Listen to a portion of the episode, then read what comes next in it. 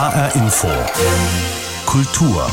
Sie erklärt seit Generationen Millionen von Kindern und Erwachsenen die Welt. Die Maus in knallorangener Farbe gehört mit dieser Erkennungsmelodie zum festen Ritual für ganze Familien.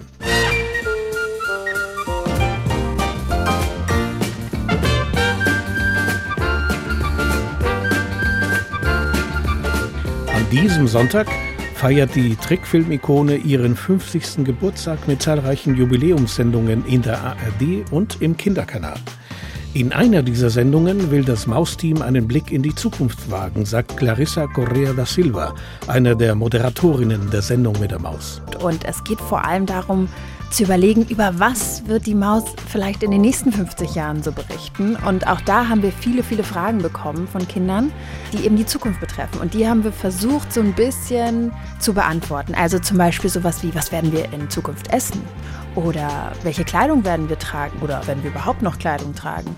Wir sprechen gleich mit Clarissa Correa da Silva über die Sendung mit der Maus und was sie so besonders macht, auch 50 Jahre nach ihrer Erstsendung. Weitere Themen? Der Streit um die Übersetzung von Amanda Gormans Werk in den Niederlanden. Es geht um die Frage, dürfen Weiße die Literatur von Afroamerikanerinnen und Amerikanern übersetzen? HR Infokultur. Mein Name ist Pablo Diaz. Jeder kennt sie, viele lieben sie. Die Sendung mit der Maus. An diesem Wochenende wird die Kultsendung 50 Jahre alt und noch immer gibt es eine ganze Menge von der Maus zu lernen, aber auch über sie.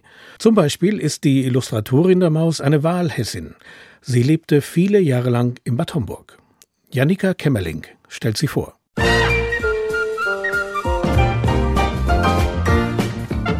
Vor etwas mehr als 50 Jahren zeichnete die Illustratorin Isolde Schmidt-Menzel eine orangefarbene Maus.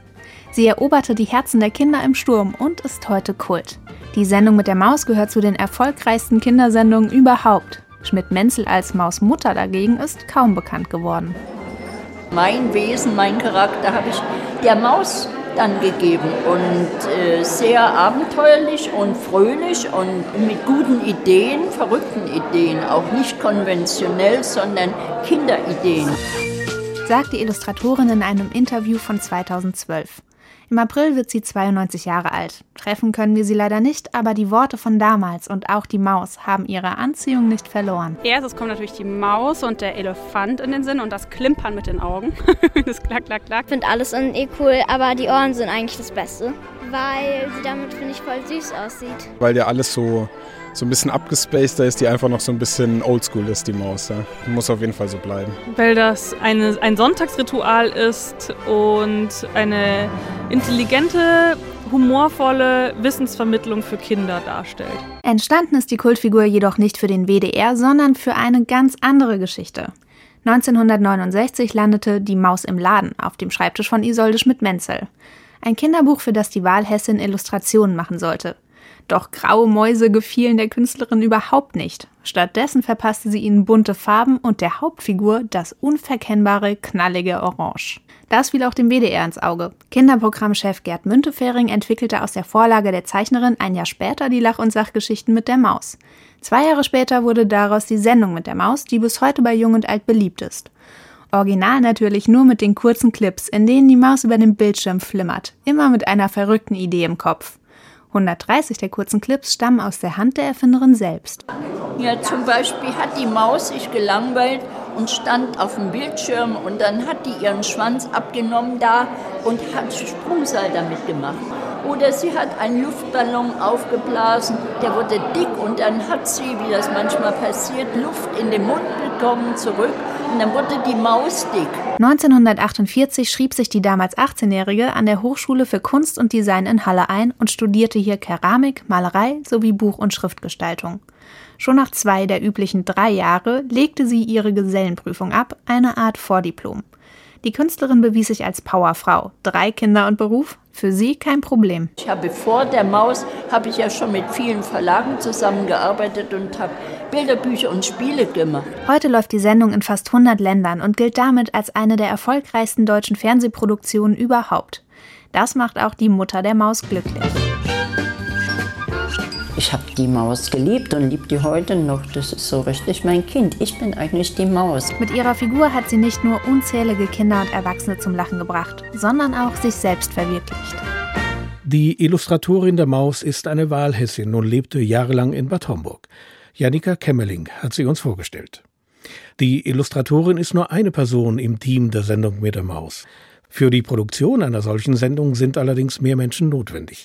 Techniker, Kameraleute, Beleuchter, Regisseure, Moderatorinnen und Moderatoren und Autorinnen und Autoren. Zur letzten Kategorie zählt die noch recht junge Clarissa Correa da Silva. Sie dreht sehr viele der Sachgeschichten und präsentiert manchmal selbst die Sendung mit der Maus. Ich habe sie vor der Sendung sprechen können und wollte von ihr wissen, haben Sie, Frau Correa da Silva, die Maus auch als Kind angeschaut? Natürlich. Ich habe die Maus sehr früh auch geguckt. Also eigentlich seit ich denken kann, war sie Teil des Sonntagsfamilienprogramms. Mhm. Was hat Ihnen besonders gefallen? Ich weiß nicht, ob es zu der Zeit schon den Elefanten gab. Ja, doch, den Elefanten gab es schon. Es waren vor allem die Figuren, ja, aber ich war auch sehr interessiert schon an den Sachgeschichten, soweit ich mich erinnern kann. Außerdem mochte ich äh, Captain Blaubeer total gerne und auch die Geschichten von Janosch, die da immer wieder kamen. Mhm. Aber auch Sachgeschichten fand ich relativ früh auch sehr, sehr spannend, weil meine Mutter hat in der Zeit ja auch noch Deutsch gelernt. Und die mochte die Sachgeschichten total gerne und hat sie mitgeguckt, um auch einfach wirklich gut Deutsch lernen zu können, weil sie meinte, es ist einfach so eine einfache Sprache in einem guten Tempo, dass ich alles richtig gut verstehe. Sie arbeiten ja heute selbst für die Sendung mit der Maus. Was ja. genau sind Ihre Aufgaben? Naja, wir sind ja letztendlich die Protagonisten ähm, in den Sachgeschichten, die so stellvertretend für die Maus unterwegs sind. Mhm. Und das ist eigentlich unsere Aufgabe, Dinge rauszufinden, neugierig zu sein, das, was die Maus halt auch ist aber eben auch Fragen zu stellen an Expertinnen und Experten, die wir dort treffen. Und dann ist aber eigentlich immer so die Geschichte im Fokus. Ne? Also die Geschichte ist der oder die Protagonistin der Sachgeschichten und wir gehen mit den Augen der Maus dort durch und versuchen das so ein bisschen den Zuschauerinnen und Zuschauern zu vermitteln. Wie kommt die Redaktion eigentlich an die Themen? Also ich weiß, die Sendung mit der Maus erklärt immer die Welt. Ja. Äh, die ersten Sendungen haben immer ja, darüber erzählt, woher die Milch kommt oder die Eier oder wie genau. Brötchen gemacht werden. Was sind denn jetzt aktuell so die Themen? Also die Themen sind total breit. Ne? Ähm, an sich erklären wir immer noch äh, Dinge wie, woher kommt die Milch oder ja, zum Beispiel eine Geschichte, die ich ja auch gemacht habe, das Lupinenschnitzel. Also sie sind halt insofern vielleicht etwas diverser als früher, dass man jetzt halt guckt, guck mal, was ist eigentlich eine Lupine und was kann man daraus machen? Und was ist denn eine Lupine? Eine Lupine ist ein Korn und daraus wird letztendlich ein vegetarisches Schnitzel unter anderem gemacht. Aha. Also wir kommen auch, erklärt halt eben jetzt auch eher sowas wie ein vegetarisches Schnitzel. Ich weiß nicht, okay. ob man das früher unbedingt äh, gemacht hätte. Ja, aber an sich von der Machart hat sich das ja nicht groß verändert. Wie kommen Sie, beziehungsweise wie kommt die Redaktion der Maus dann an die Themen? Sind das, sagen wir mal, am Beispiel der Lupine, sind das Sachen, die die Kinder selber fragen? Beziehungsweise wir wissen ja auch, dass es sehr viele erwachsene ja. Fans der Sendung mit der ja. Maus gibt. Also das heißt, tragen die Ihnen die Themen vor und Sie recherchieren das? Wie, wie läuft das ab? Teils, teils. Also vieles wird wirklich von den Zuschauerinnen und Zuschauern ähm, an die Redaktion rangetragen. Ich weiß gar nicht, wie viel Post die Maus so am Tag kriegt. Ich glaube, es ist ganz schön viel. Und auch immer tolle Fragen und spannende Fragen. Nur ist es ja so, dass ganz viel wurde ja auch schon gemacht in 50 Jahren. Ne? Und ganz viel gibt es einfach schon. Und deshalb gibt es auch einen Teil natürlich, die die Redaktion äh, dann selber halt schaut, was könnte interessant sein, was wollen wir mal in der Maus vorstellen. Ähm, genau. Also eine gute Mischung, würde ich sagen. Sind die Themen auch, sagen wir mal, aktualitätsbedingt? Das heißt, haben Sie auch in der Sendung mit der Maus zum Beispiel Covid-19 erklärt? Und wie man sich ansteckt oder beziehungsweise nicht ansteckt? Also es gab ja in der Corona-Zeit, oder in der Corona-Zeit haben wir ja immer noch leider, aber so in dieser Lockdown-Zeit ähm, gab es ja eine tägliche Sendung mit der Maus die auch mein lieber Kollege Ralf gemacht hat. Und der hat ganz, ganz viele Fragen beantwortet rund um Corona. Ne? Also wie kann man sich anstecken, wie kann man sich schützen, was ist das überhaupt, wie verteilt sich das, was ist ein Inzidenzwert. Also das wurde sehr, sehr aktuell aufgegriffen von der Maus und kam dann täglich, was richtig, richtig cool war. Also fand ich richtig klasse. Und ansonsten sage ich mal jetzt in den klassischen Sendungen sind die Themen ja eher nicht so aktualitätsbezogen, aber auch da habe ich eine Sachgeschichte zum Beispiel gemacht, wo wir geschaut haben, was ist eigentlich der Unterschied zwischen einer Stoffmaske, einer normalen OP-Maske, ähm, FFP2-Maske und so weiter. Also wir haben das richtig getestet, denn es gibt an der Universität, an der Bauhaus-Universität in Weimar so ein Experiment mit so einem Schleienspiegel, wo man richtig schauen kann, wie viel Atemluft kommt halt unter welcher Maske raus und so Sachen. Das haben wir dann gemacht, ja. Sie selbst moderieren auch andere Kindersendungen im Kinderkanal. Mhm. Was würden Sie sagen, unterscheidet äh, die Sendung mit der Maus von anderen Kindersendungen?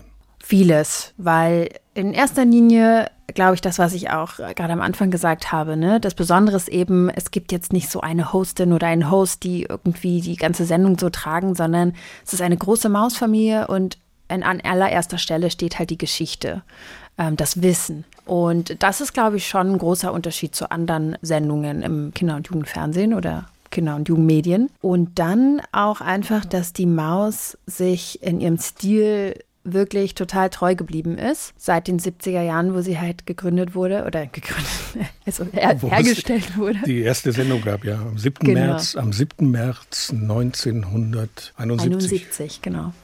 Ja, und sie ist sich halt sehr, sehr treu geblieben und trotzdem geht sie aber mit der Zeit nämlich eben durch die Themen. Ne? Also wir erklären jetzt zum Beispiel jetzt auch jetzt gerade kürzlich zum 50. Mausgeburtstag gibt es halt auch einfach einen Instagram-Filter von der Maus oder eine Augmented Reality Maus, die man sich in sein Kinderzimmer stellen kann und sich daneben stellen kann und so Sachen. Also sie ist halt trotzdem am Puls der Zeit. Mhm.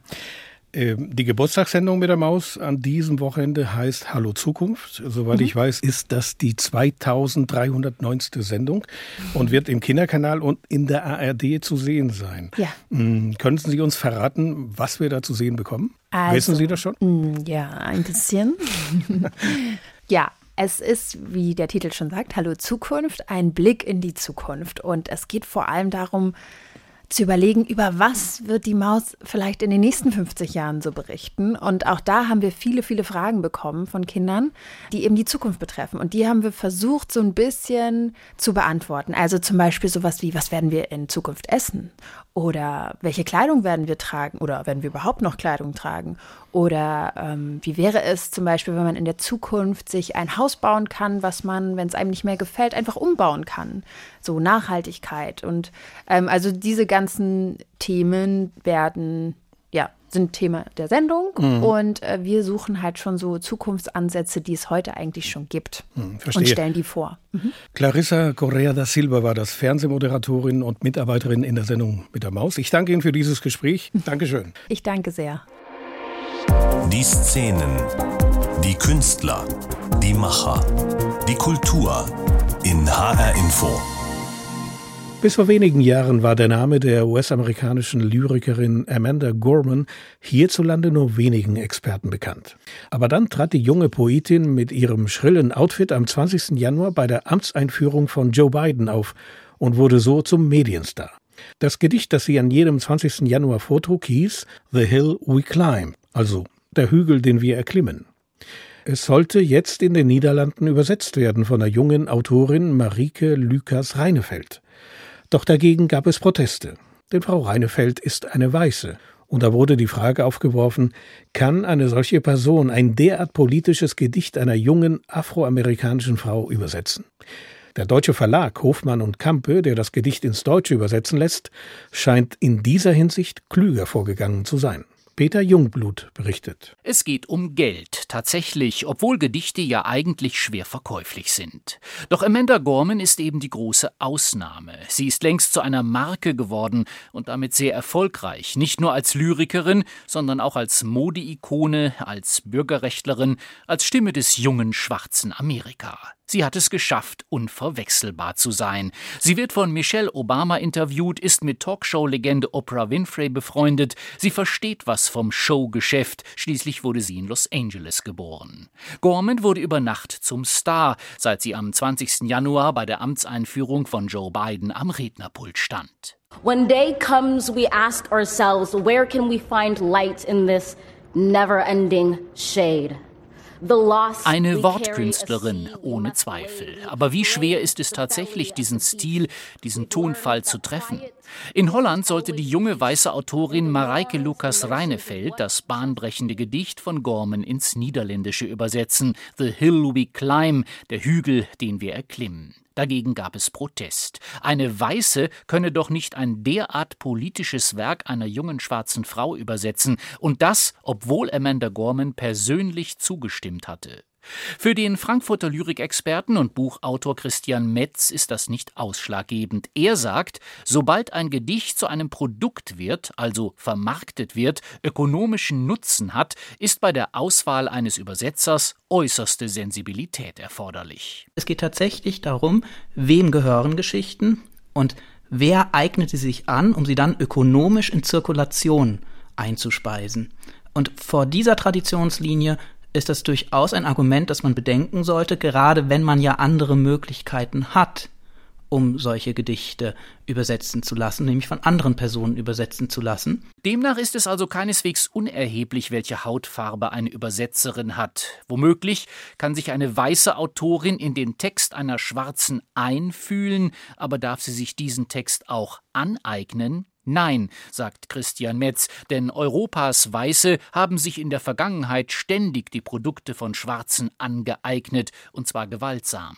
Von dieser Tradition können wir uns nicht einfach ablösen. Und es gibt eben eine sehr lange und sehr mächtige Tradition der Aneignung von Produkten, die von schwarzer Hand, sage ich jetzt mal, gefertigt wurde. Und da merken Sie schon, da spielt die Diskussion über Hautfarbe sehr wohl eine Rolle. Und um diese Reflexion geht es. In dieser Verpflichtung würde ich sagen, ist man als Europäer sehr wohl und als niederländischer Verlag, da ist man das allemal. Der Hamburger Verlag Hoffmann und Kampe, der Gormans wegweisendes Gedicht Ende März auf Deutsch veröffentlichen wird, hat es nach Auffassung von Metz besser gemacht als der holländische Verlag. Hoffmann und Kampe heuerte gleich drei Übersetzerinnen an, die Netzaktivistin und Deutsch-Türkin Kübra Gümeschei, die schwarze Politologin Hajir Haruna Oelker und die auf amerikanische Literatur spezialisierte Uda Strätling. Bei diesen drei Übersetzerinnen können Sie sehr gut sehen, dass man bei Hoffmann und Kampe, die diese Übersetzung beauftragt haben, sehr wohl überlegt hat, wie dieser Diskurs, der da auch eröffnet worden ist in diesem Gedicht, übertragbar ist, aufnehmbar ist in die ökonomische Zirkulation in einem Land wie Deutschland. Hoffmann und Kampe wollte sich übrigens vorerst nicht mündlich äußern. Amanda Gorman hat mit ihrem Gedicht also eine Debatte angestoßen, die weit über die literarische Qualität ihrer Lyrik hinausgeht. Eine Debatte über Kolonialismus, über Ausbeutung, über die Frage, wie schwer und manchmal unmöglich es ist, Grunderfahrungen in andere Sprachen zu übersetzen. Dürfen weißhäutige Menschen in Europa die Lyrik von Afroamerikanerinnen übersetzen? Eine Debatte dazu ist in den Niederlanden entbrannt. Peter Jungblut berichtete dazu. Sollten die Kinos bis zum Sommer öffnen, dürfen sich die Freunde und Fans von Tina Turner freuen. Dann soll nämlich der Dokumentarfilm Tina zu sehen sein. Der Film lief diese Woche bei der Berlinale als Special und gibt Einblicke in das Privat- und Musikerleben des Rockstars. Allerdings ohne viel Neues zu erzählen, meint Andrea Handels, die den Film schon gesehen hat.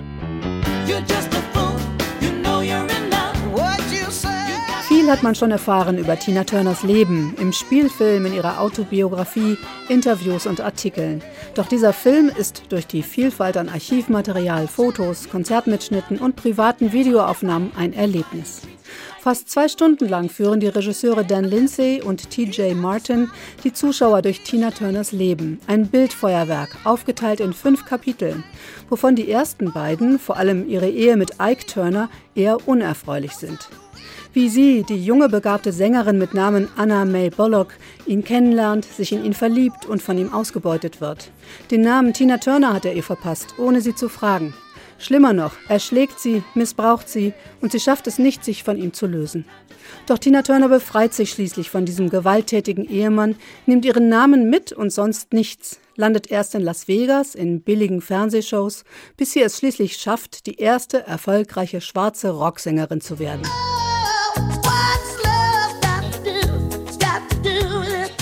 Der Dokumentarfilm Tina begleitet die Sängerin durch die Jahrzehnte. Dazu gibt es viele Interviews mit ihr selbst, aber auch mit ihren Wegbegleitern, Managern, Freundinnen. Der Film zeigt Tina Turner bei ihren energiegeladenen Auftritten vor Zehntausenden jubelnder Menschen und in leisen, sehr persönlichen Momenten. Sie spricht darüber, wie ihre Mutter sie als Kind verlassen hat und wie sie Zeit ihres Lebens auf der Suche nach Liebe war. My mother, she used to sit in the window of the kitchen when she was making dinner on Sundays. I used to just watch her. I thought she was so pretty. One day she wasn't in that window. She was never in it again. I wanted her to come for me. And I waited. She never did. Äußerst charmant muten die alten, teils sehr verpixelten Super-8-Sequenzen und Kontaktbildstreifen an, die die Regisseure zu poppigen Kunstwerken überblendet haben. Dass Tina Turner über ihre schlimme Ehe geredet und auch in ihrem Buch geschrieben hat, hat viele Frauen und Mädchen ermutigt.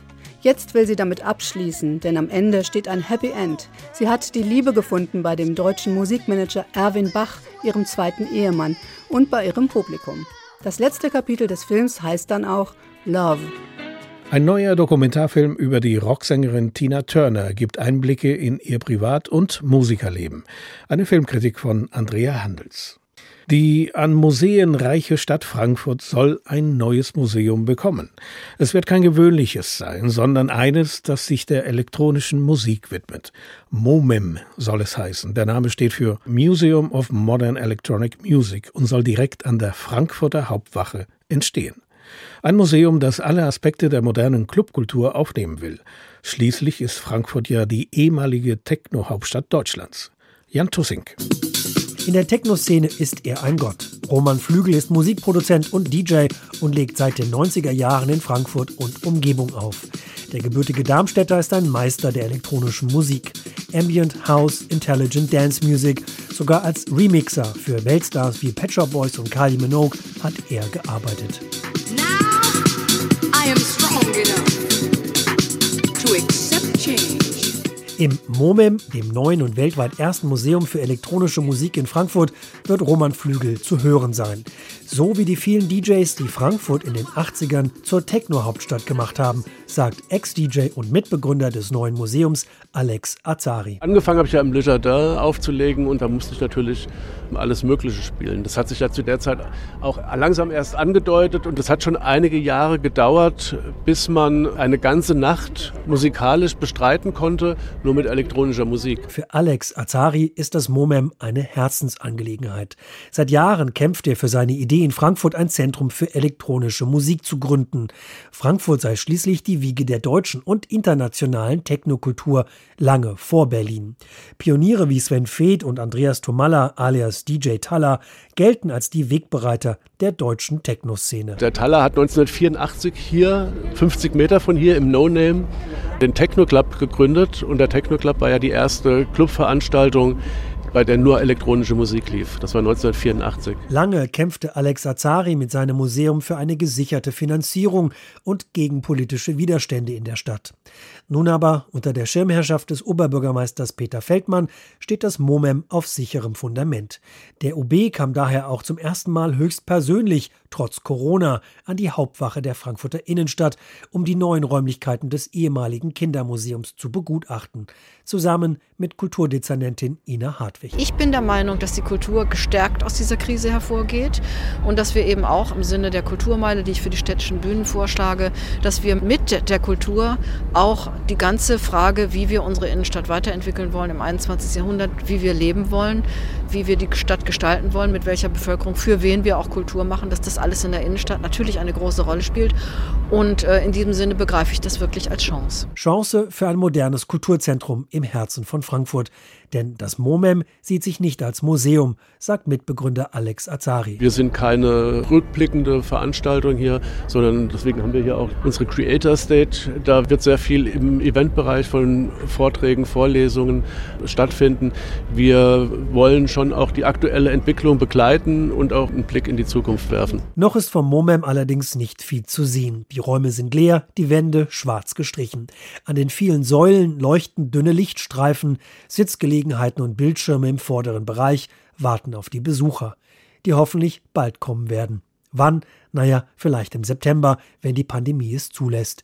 Die Eröffnung des weltweit ersten und einzigen Museum für elektronische Musik in Frankfurt muss sich leider noch gedulden. Jan Tussing über das MOMEM, das neue Museum of Modern Electronic Music, das wohl erst nach der Pandemie seine Pforten öffnen wird. Und soweit HR Infokultur. Diese Sendung können Sie als Podcast auf der Seite hrinforadio.de herunterladen. Sie finden HR Infokultur aber auch in der ARD Mediathek. Mein Name ist Pablo Diaz.